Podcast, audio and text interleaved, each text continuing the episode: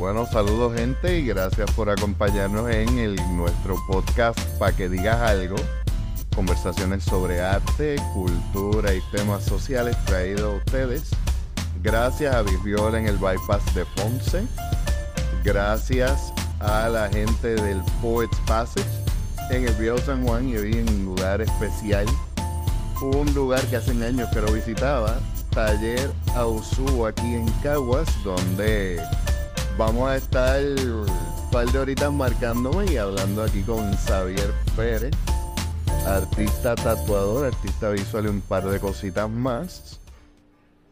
Así que gracias por abrirnos el espacio y tomarte el tiempo y la paciencia que has tenido conmigo. Porque Gracias, gracias, gracias. oye, he sido un cliente difícil y no hemos empezado. ¿Qué hace? Eh, ¿Qué hace? Eh. Todavía. Hoy sí te va a poner como en la tercera hora. Ahí es que empieza a apretar.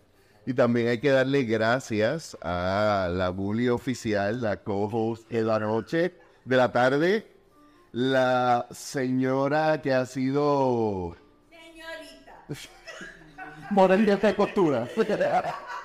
que ha sido eh, ayuda técnica, ha sido eh, soporte, ha sido traductora de, de ideas y fin, pero... Mamá mandándote ese pizza. Sí, todo, eh, Ay, las sillas.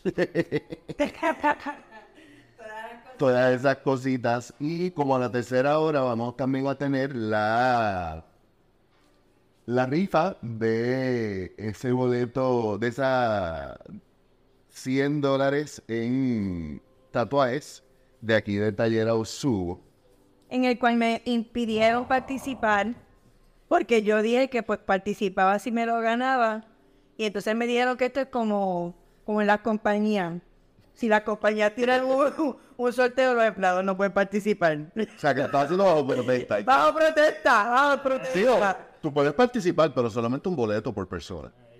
No, no, no, yo pues, el asunto es... El, el asunto es que si yo participo, yo exijo una garantía. una garantía de que yo me voy a ganar ese boleto. Entonces, pues, no les vamos a dejar lo que pues, otra gente sea quien participe. Eh, lo que sí se mareó. Eso ayuda y... Eh, va a tener una cuenta ya. Oficialmente yo estoy aquí para sostener la mano de Leonel. Eh, aquí en este lugar hay mucho bounty. Yo traje dos, dos, dos hojitas de bounty, pero aquí hay mucho. Así que cuando él empiece a llorar, le enjugaré las lágrimas. Todos estamos preparados mentalmente para verme. Todas esas cosas mientras vamos conociendo, ¿verdad? Ya hablando en serio, Ahora en serio. mientras vamos conociendo a Xavier Pérez, su trabajo no solo como tatuador, ¿verdad? Está- Xavier es un artista Bien completo. bien completo. Eso dice. Es un artista muy completo, egresado de la Escuela de Artes Plásticas de Puerto Rico. Con una mano maravillosa para tatuar, yo doy fe de eso. Pero yo, ¿verdad? Espero que él se le vaya un poquito la máquina hoy, pues.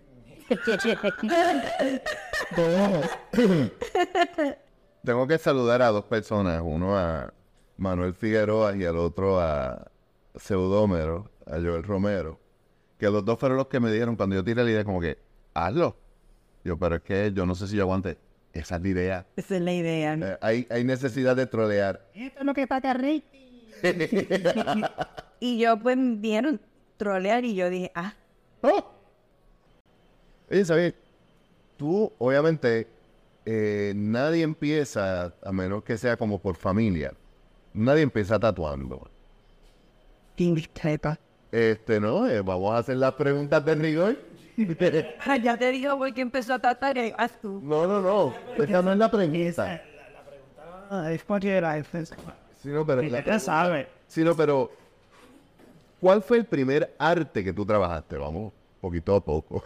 El primer arte, manifestación de arte. Sí. lo- Porque casi siempre yo trabajo con, con pintores o he trabajado pues, el podcast con, con músicos y casi siempre todo el mundo empieza con las letras o dibujando.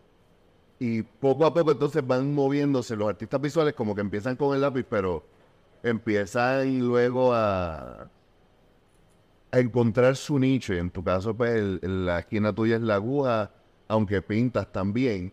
Pero, ¿cómo fue que tú te enamoras de las artes visuales? Ay, manín. Mira, en verdad que la curiosidad de, de experimentar con objetos y hacer, o sea, jugar con, con objetos empezó desde chamaquito. O sea, literalmente donde estamos. O sea, este edificio era de mi papá. Oh, ok. Entonces, él, esta área era de almacén. So, en esta área en específica, él tenía las cajas de la mercancía y todo.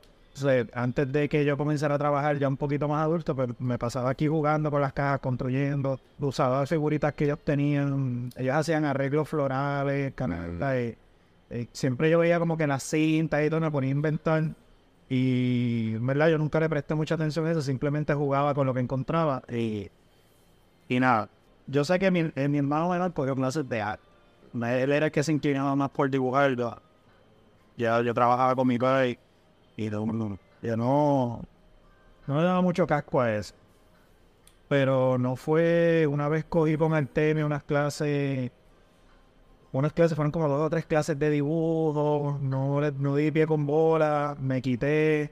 Artemio es un maestro de aquí de Cagua reconocido, eh, eh, que ya falleció. Pero después cuando ya estoy en cuarto año, hay una clase selectiva que es de arte. Y pues la, la cojo pues para no coger otras clases, pues voy a coger la de arte, pues es más fácil. Bien la fácil.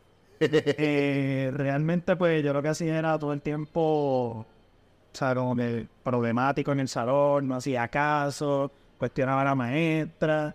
Yo era uno de los dolores de cabeza de la maestra y cuando llegaban los viernes que me tocaba entregar todo, el viernes ella se molestaba porque yo llegaba con todos los proyectos hechos. O sea, tú eres el clásico Ella ADHD que tú hacías todo el final, pero... No hacía exacto. Entonces cuando yo llegaba, pues entregaba todo. O sea, le hacía la. La fecha es viernes. ustedes, allá ustedes. Y cuando llegaba, pues llegaba con todos los trabajos hechos. Yo creo que eso le encabronaba, pero algo vio que yo no veía. Entonces yo me acuerdo que ya cuando se estaba acabando el curso, o sea, el año, el cuarto año, ella hace como una, una gira como para, para que vean las distintas escuelas que hay, que tengan arte. Para ese, ese tiempo había, había abierto Atlantic College, que era en, en Guaynabo. Estaba artes plásticas, pero yo no le presté mucha atención. Eh, incluso ella me decía, yo creo que tú vayas a esta gira porque me interesa como que estudie arte. Y pues ya yo estaba ahí como que, "Ah, ¿para qué yo voy a estudiar esto si, si eso me voy a morir de hambre? Así yo le dije a ella. Que es lo que, que, o sea, que es bien gracioso porque lo gracioso es que la mayoría de los artistas que yo conozco no dicen eso, sino que se lo dicen. Tú fuiste al revés. Tú como que, yo quería, Sí, tú querías algo más práctico para ti. sí. Bueno, bueno, es que también yo vengo de, de una familia de, o sea, de negociantes. So, es como que siempre esta mentalidad de como que te levantas, trabajas, produces, vendes. O sea, es como que el constante movimiento. De- ya de yo venía con, ya yo venía con este setup mental de que tengo que producir. Tengo que producir y pues las artes pues son. Exacto, en el proceso. Anyway, pues la cosa fue que me, me fui a estudiar para la Politécnica y a estudiar ingeniería civil, creyendo que era casi lo mismo que arquitectura. Pues y me meto allí y saqué buenas notas, buenísimas notas. Eh, pero cogí una clase que no me gustó y era de... Era, había que bregar con reglas. Eran tres reglas que eran en forma de triángulo, que son de arquitectos, y me fue bien mal en esa clase. Entonces, ya con esa clase yo dije, "E- esto va por, por donde va a ser el resto de mi vida, porque si, si mi vida va a ser estar bregando por reglas, esto no hay.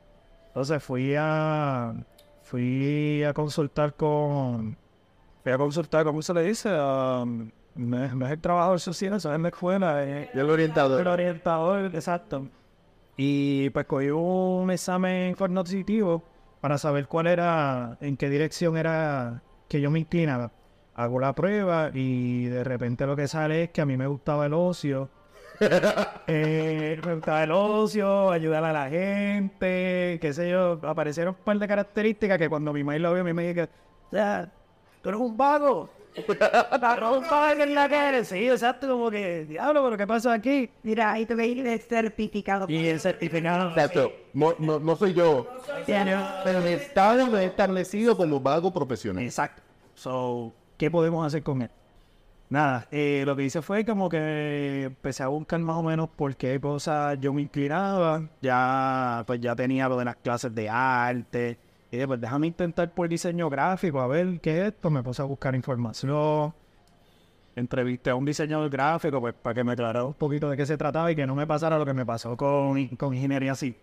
O sea que de ingeniería civil te vas a diseño gráfico. Y, y de ahí, pues, cuando me voy para diseño gráfico, que volvemos, no tengo NPI. Ni puta idea de dónde yo me estoy metiendo. Simplemente sé que pues, me llama la atención las artes. Hay algo de las artes que me llama la atención. Pero la cosa es que cuando entro, que empiezan, ahí es que empezaron las Macs, las computadoras. O sea, yo soy de PC, yo cuando entro a Apple es como que diablo, esto es otro mundo. Eh, ¿Tuviste la película de Zulander? Sí. Cuando los dos están tratando de coger la computadora y tratar de entrar ahí. Pues así más o menos yo me sentía como un cavernícola. Anyway. Eh, pues la cosa fue que, pues espérate, déjame reforzar esto con unas clases sabatinas de dibujo, pintura, para, para que cuando diseñe, pues, que los diseños hagan sentido. ¿Qué pasa? Que ahí pues me inscribo, me inscribo en unas clases sabatinas del, del pintor Alfredo Casio, eh, que eran aquí en Cagua Seca, en esta misma, por esta misma recta, en el antiguo, el- donde está la vergüenza aquí en, en el pueblo, Ajá. en la parte de atrás. So, empecé ahí, empecé por, por dibujo básico. De- eh, ahí es donde doy por primera vez con la famosa técnica del puntillismo, que fue la primera técnica que vi de, de difuminación o de crear textura. Y quedé enamorado de él. y Sí, es como que esa es especialidad. Sí, eso eh, hice clic desde, desde el día uno con esa técnica y pues ¿Y qué, qué fue, qué artistas que recuerdes fueron esos que tú dijiste, coño, yo, yo quiero irme por ahí? Bueno, que como te digo, cuando yo empecé todo esto, yo no tenía como que. O sea, me podía decir Picasso, me podía. Yo estaba en- enajenado de todo esto. O sea, O sea, yo, yo sentí un clic y yo sentí que entré en las artes tarde. O sea, 16, 17. Y de lleno. Y fue como que tengo que estudiar esto porque tengo que entender de dónde me estoy metiendo. Y después de, de ahí en adelante fue como puesta arriba. Y O sea, que esa pasión por las artes viene después de empezar a estudiar. Sí, sí, todo, o sea, todo ha sido como, todo ha sido como, ¿cómo te digo? Como puntos que han ido conectando, que hacen sentido ahora, pero en aquel, en aquel momento no hacía nada de sentido, todo era como que yo no sé por dónde voy, no sé qué estoy haciendo, pero lo estoy haciendo porque me llama la atención. Y Y porque de algo tienes que vivir. Sí, porque tenía la presión de mis padres que me estaban diciendo como que, mira, eh, tú vas a tener que generar, tú tienes que ser autosuficiente en algún punto, autosuficiente en algún punto. Y pues ya tú sabes que uno viene con la cruz de esto, de que uno no vive del arte. O es bien difícil vivir del arte, más bien. Pues, ¿qué pasa? Hay que darle como 10 minutos para eso. Pues, mírate, si quieres, mírate en el espejo un momentito. para ver.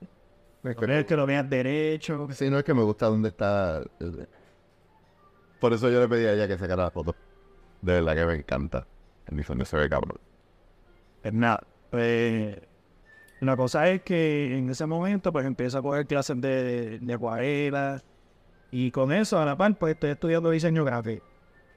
Eh, ya cuando estoy terminando, que no sé si terminar el grado, o sea, estaba haciendo grado asociado de diseño gráfico, no sabía que iba a ser más bachillerato, que iba a seguir haciendo, so, eh, para ese momento estoy en un grupo, estoy en un grupo de jóvenes eh, y me acuerdo que fue Cristel Sotero, o una amiga que estudió conmigo en cuarto año, jangueaba, que ella me dice como que, mira, yo tengo portafolio de partes plásticas.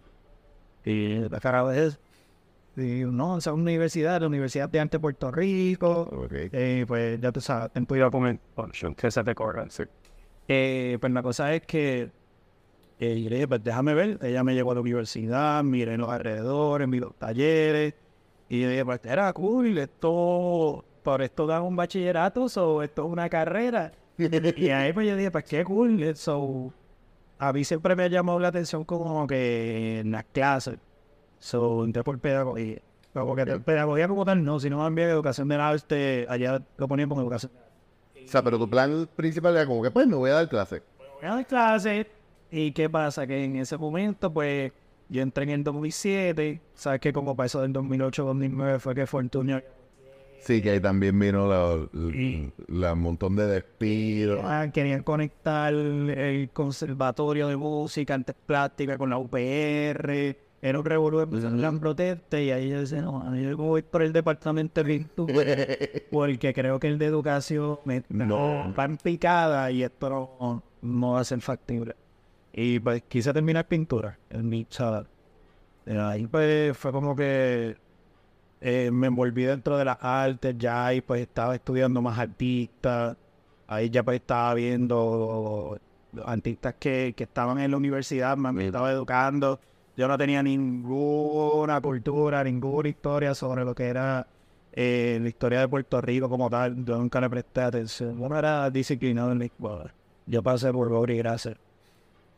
Tú eres el cliché del artista rebelde. Pero cuando llegué a la universidad era un estofón. Pero era porque todo lo que estaba pasando allí, o sea, yo sentía que me estaba nutriendo.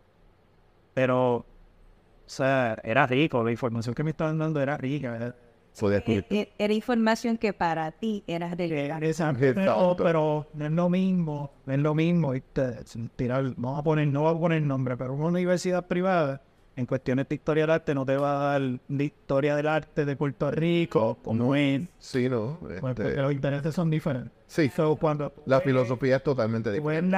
tú ves la, entre comillas, la transparencia de artes plásticas sobre la historia que tiene Puerto Rico y a nosotros nos inculcan porque nosotros tenemos de- son deber sociales, o sea, de trabajar con la cultura, o sea, es diferente a otros lugares como en otras universidades te van, quieres estudiar pintura, perfecto, esto es fumato, este este es lo otro, este es polio acrílico, esto es escultura, grabado, diseño gráfico, ah, O sea, había una técnica, pero no había una filosofía. Exacto. No, no- no siempre era. te, te pueden dar, te pueden dar el arte, pero no te dan el concepto, la historia. No te, no te ayudan a conceptualizar. Sí hay unos profesores pues que, que, que son buenísimos. Hay profesores que estaban en artes plásticas y terminaron en el Turabo. Y son muy, muy, muy buenos profesores. Eh, pero pues, son una humilde. Sí. Eh, y pues la cosa fue que estaba codiado con Elizan Escobar. Eso fue antes de que, de que muriera, tuve la oportunidad de interactuar con él. Eh, ser humano, como pero aprendí mucho, aprendí mucho de él, él, tremendo, tremendo ser humano. Eh, tuve la oportunidad de, de coger clases con Abuel Destel y Jiménez, Eric French, eh, uno de los profesores que me encantó y era como que de alguna forma hizo un clic, era Julio Suárez, me encantó, era un artista minimalista, pero bueno, la obra de él era minimalista. Él era el complejo y me encantó. Tuve la oportunidad de, de conocer a Aire Venegas antes que falleciera, curadora de arte. Muchas, muchos, muchos, muchos artistas pues, que habían unos que eran como que dentro de la política, habían otros que eran más la estética de la pintura, habían otros que eran más pro, pro cultura. Así que, que no solamente te estaban eh, influ- Exacto, no solamente son influencias, sino distintas formas de ver el arte, distintas filosofías. Y hace una mención, y es que primero empiezas con arte gráfico. Ese cambio de arte gráfico a arte plástico, ¿se te hizo difícil hacer el cambio? Todo, todo. Sí, porque es otro mundo, ¿verdad? Ah, todo, todo, todo el tiempo ha sido unos cambios que en, en paso, la transición de un punto al otro, siempre es un choque. Sí. O sea, nunca fue un cambio suave, ¿no? No, las Fue transiciones han sido abruptas. Y pues en el proceso pues he cogido los cantazos que me han ayudado a, a ir moldeando mi O sea, yo miro para atrás y yo digo, coño, antes yo tenía una energía que para entender esto, o sea, yo ni lo entendía, yo lo vivía. Y en el proceso, pues como que uno iba, sí, sí, entiendo ahora, me gusta. Ahora cuando yo puedo hacer retrospección, como mira, diablo. O sea, o sea, los cambios fueron todo el tiempo constante, constante. incluso a mitad de artes plásticas, eh, mi esposa queda embarazada. So, ya eso fue cómo, cómo yo voy a ser padre, cómo yo voy a, cómo yo voy a trabajar en la arte. O sea, cómo organizar todo para que esto funcione, porque ya llevo unos cinco años, seis en ese momento metiendo, no me podía echar para atrás. Y Pero tenías que adelantar un montón de cosas porque venían unas responsabilidades que... Sí, pero ahí es donde entra lo gracioso, que todo el mundo me pregunta, ¿y cómo te entras al tatuaje? ¿Ya tú tenías tatuaje o No, eh, sí, tenía uno. Uno? Tenía uno. O sea, no, no era como... Tenía uno un no me interesaba. Nada que ver. Tenía así una tacita de Nada que ver, nada que ver. Una carita feliz, una carita Yo te puedo decir, es gracioso porque era como que yo iba orientado. Más bien yo fui como que viviendo y mientras las cosas entraban en mi vida, era como que yo, yo me moldeaba a ella y como que le iba encontrando la pasión y me engranaba y ya cuando ya estaba sintiéndome cómodo, de repente, ¡pum! cae otra cosa. O sea, literalmente han sido... Tú puedes, tú puedes casi ver lo- la vida en chunks, en pedazos de... De esta fue el, el tiempo de artista gráfico, de aquí fui a pintor, de aquí empecé a transicionar. Sí, sí, como, o sea, como una persona conecta a otra y con otra persona me conecta a algo y de repente cuando pones a ver es como que los eslabones, tú ves a todo el mundo, sé, yo soy, yo soy de las personas que son bien agradecidos con, con quien estuvo desde cero o, o quienes han estado en el camino y se desaparecieron, porque al final del día, o sea, yo estoy aquí sentado en el estudio, como por ejemplo, yo te conocí a ti cuando yo quise hacer un, un especial de, de frases. Un especial de frases porque estaba hablando con el compadre mío, José Ernesto Delgado, poeta puertorriqueño también, eh, de que yo quería hacer un especial de tatuajes frases para jalar clientes. Y de ahí yo conocí un montón de poetas. Juli. Juli cayó, en- cayó en Marieli Marrero. María Carrero, Esther Collazo, eh, Abel, Sí. Abel lo conocí, eh, había en ese momento estaban las ovejas negras, llegué a conocer a par de ellos, o sea, era, era un Sí, grupo, sí, era sí. un grupo exten- extenso, pero estoy hablando que eso fue como para el 2015, y la Ujú. memoria mía es asquerosa, so, discúlpenme en todos los que me faltan, so, pero están en el corazón, Eh, y gracias. Y pues la cosa fue que eh, conectando con la gente fue que llegué, como que he llegado a este punto, a este tren.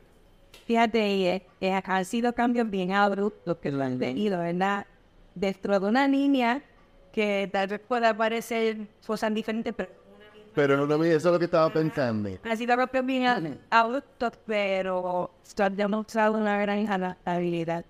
Y que, Sí. ¿sabes? En cada, en cada punto de, del camino, en cada uno de esos cambios, pues, te has adaptado y lo has convertido en tu proceso. Y eso tiene que ver mucho también con, o sea, la, la- la educación formal que tuve. O sea, la educación formal que tuve, por lo menos dentro de la universidad y con la gente que me topé. Por ejemplo, cuando tú ves a un Elisan, tú sabes que él no la pasó bien. Que él fue preso político y todo eso. Y a pesar de todo, es como que él pudo manifestar, manifestarse dentro de la arte. O sea, que el ser un líder, líder político, o sea, él llevar a los estudiantes y siempre ser fiel ahí. O sea, es como que tenía un montón de... Sí, pero es como que tiene, lo que estábamos viendo ahorita, es como que tienes tantas cosas en la mesa, pero es como que tú tienes que decidir qué hacer en el momento. Ujú. No, te tienes que dividir entre tantas cosas. Eh, pero lo haces. No significa que lo haces bien. Pero lo haces. sabes que mucha gente, la tendencia es cierto, yo salí por esta ruta, tuve este cambio, pues más o menos cogí el blog, lo aguanté, ok. Pero cuando empiezan a. Dos, tres, cuatro. Se rajan y so- terminan haciendo otra cosa, ¿verdad? Que es lo que no tú, lo que hay ya adaptarte, ¿verdad? Y engranar esto, en ti, imprimir lo que tú eres en lo que se te haya ido presentando, pero dentro de esa Porque no me he permitido. No me he permitido rajarme.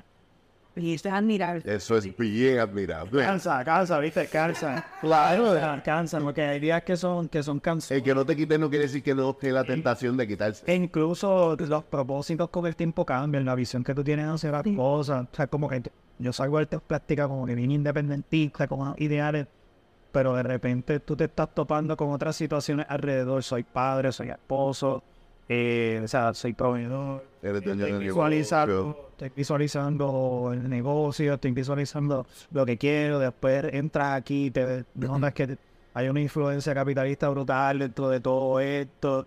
Eh, de repente es como que estás enfocado en que quieres llevar una línea, pero te topas con gente que no te, te desvían, pero te desvían para que puedas ver otros propósitos. Entonces, o sea, Es lo que dijo Julie, la adaptabilidad. Es el hecho de que yo tuve una profesora de trabajo social que me decía, es, es hermoso tener ideales, pero eso no, no visa la habichuela. Y hay que saber encontrar el punto medio donde no, que, no tenga, no pierda la habichuela, pero tampoco los ideales. exacto. Y trabajar eso no es sencillo, definitivamente. Eh, No. Eh, y ha sido, o sea, todo esto, por lo menos este proyecto, el proyecto de Taller USU, era algo que yo estaba visualizando ya desde el penúltimo año de la universidad. Pues, so, yo me gradué en el 2012, so, iba como que visualizándolo desde el 2011, por ahí. Eh, una vez que yo me graduó, pues estoy un tiempo trabajando solo. Y de ahí pues voy formándolo en la cabeza, lo estoy escribiendo todos los días, taller uso un arte de arte, un taller de arte alterna enfocado en el tatuaje, pero la realidad era del proyecto era que yo pudiera eh, abarcar otros espacios, o sea, como que dar un espacio para artistas, para que pudieran manifestarse. Pero siempre fue como que la visión de que fuera un taller de arte y no un shop. Exacto, más, más, que, más que tatuajes es arte en general visual. Exacto. Dentro del proceso, pues, eh, me di cuenta, pues, de que me faltaba una muy, muy, muy buena escuela.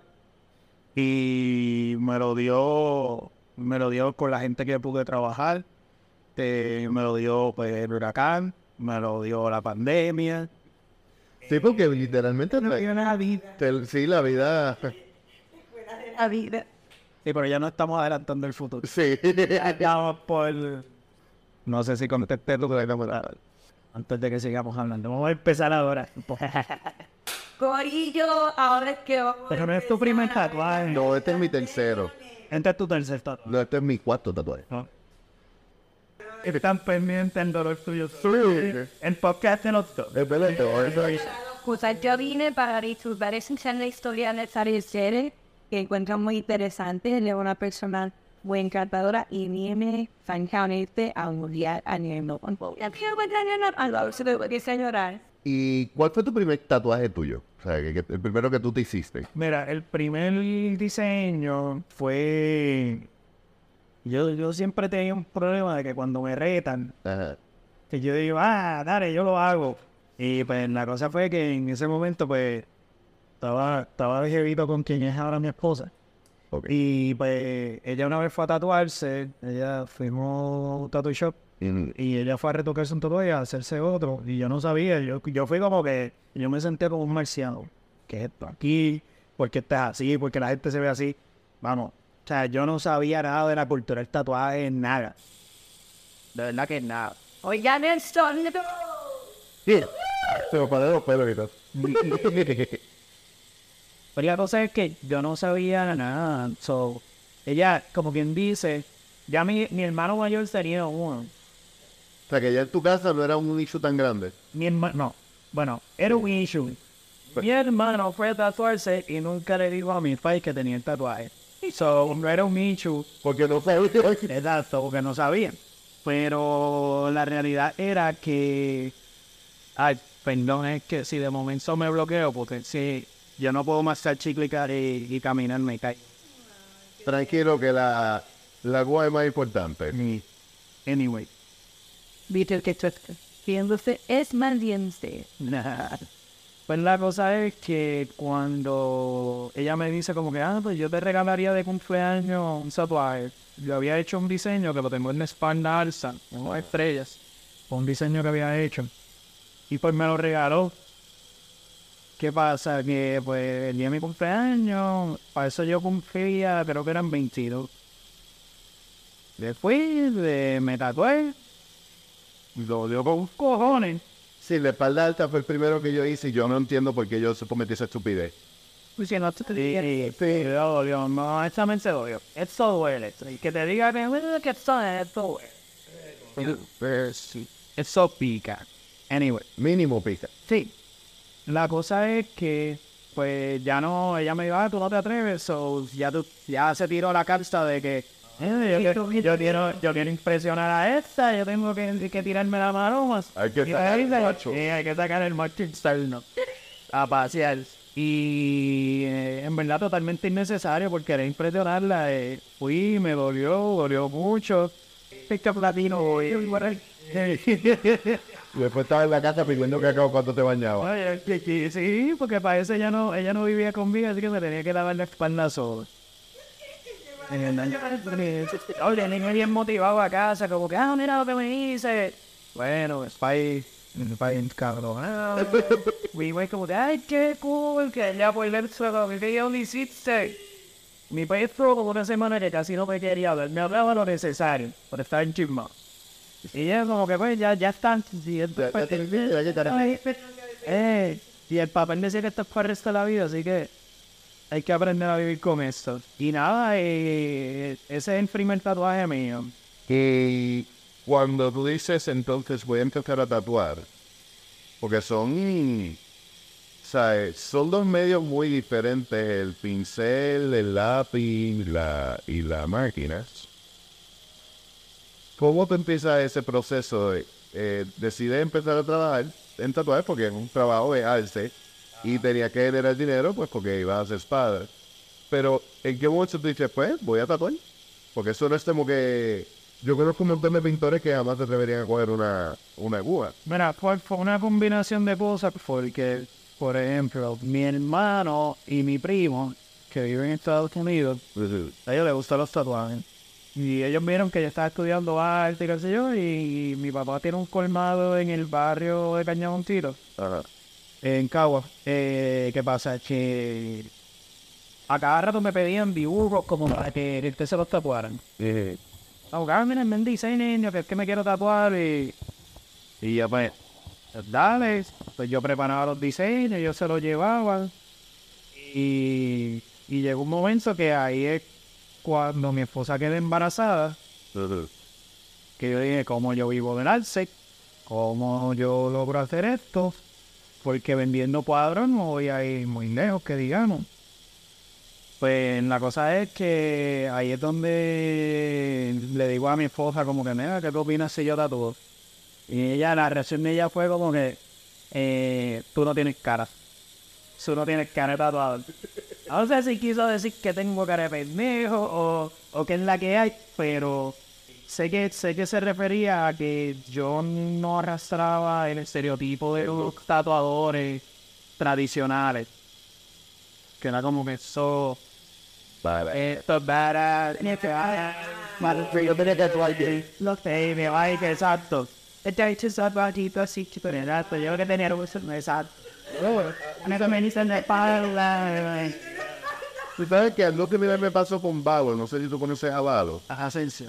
Asensio, sí, que cuando yo me fui a tatuar con él, él lo que tenía era como que un tatuaje en media manga, y es como que, que no he encontrado todavía algo que me guste para toda la vida, y yo como que, wait. Sí. Y él me dice, ¿Qué pasaba? yo soy el artista, yo no tengo que tenerlo en, en el cuerpo, y como que, ok. Yo dije, don Betito, no pegan nada.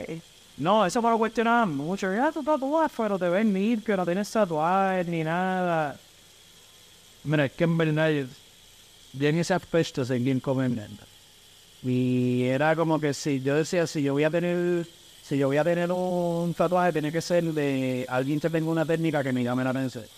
Por eso mismo es como que ya llegó un punto, como, sea, como yo, desde que yo comencé en la arte, siempre estoy buscando para arriba para arriba. Y cuando admiro a alguien, admiro tu trabajo y tiene que ser un trabajo que supere 10 veces lo que yo hago. Y siempre he estado tirando y se me hacía difícil conectar con algún artista que, que yo pudiera decir como que me gusta esa técnica, quiero aprender de ella, me quiero tatuar con él. Fuera de que el mundo del tatuaje es bien diferente a donde ya aprendí antes, claro. ¿En qué sentido?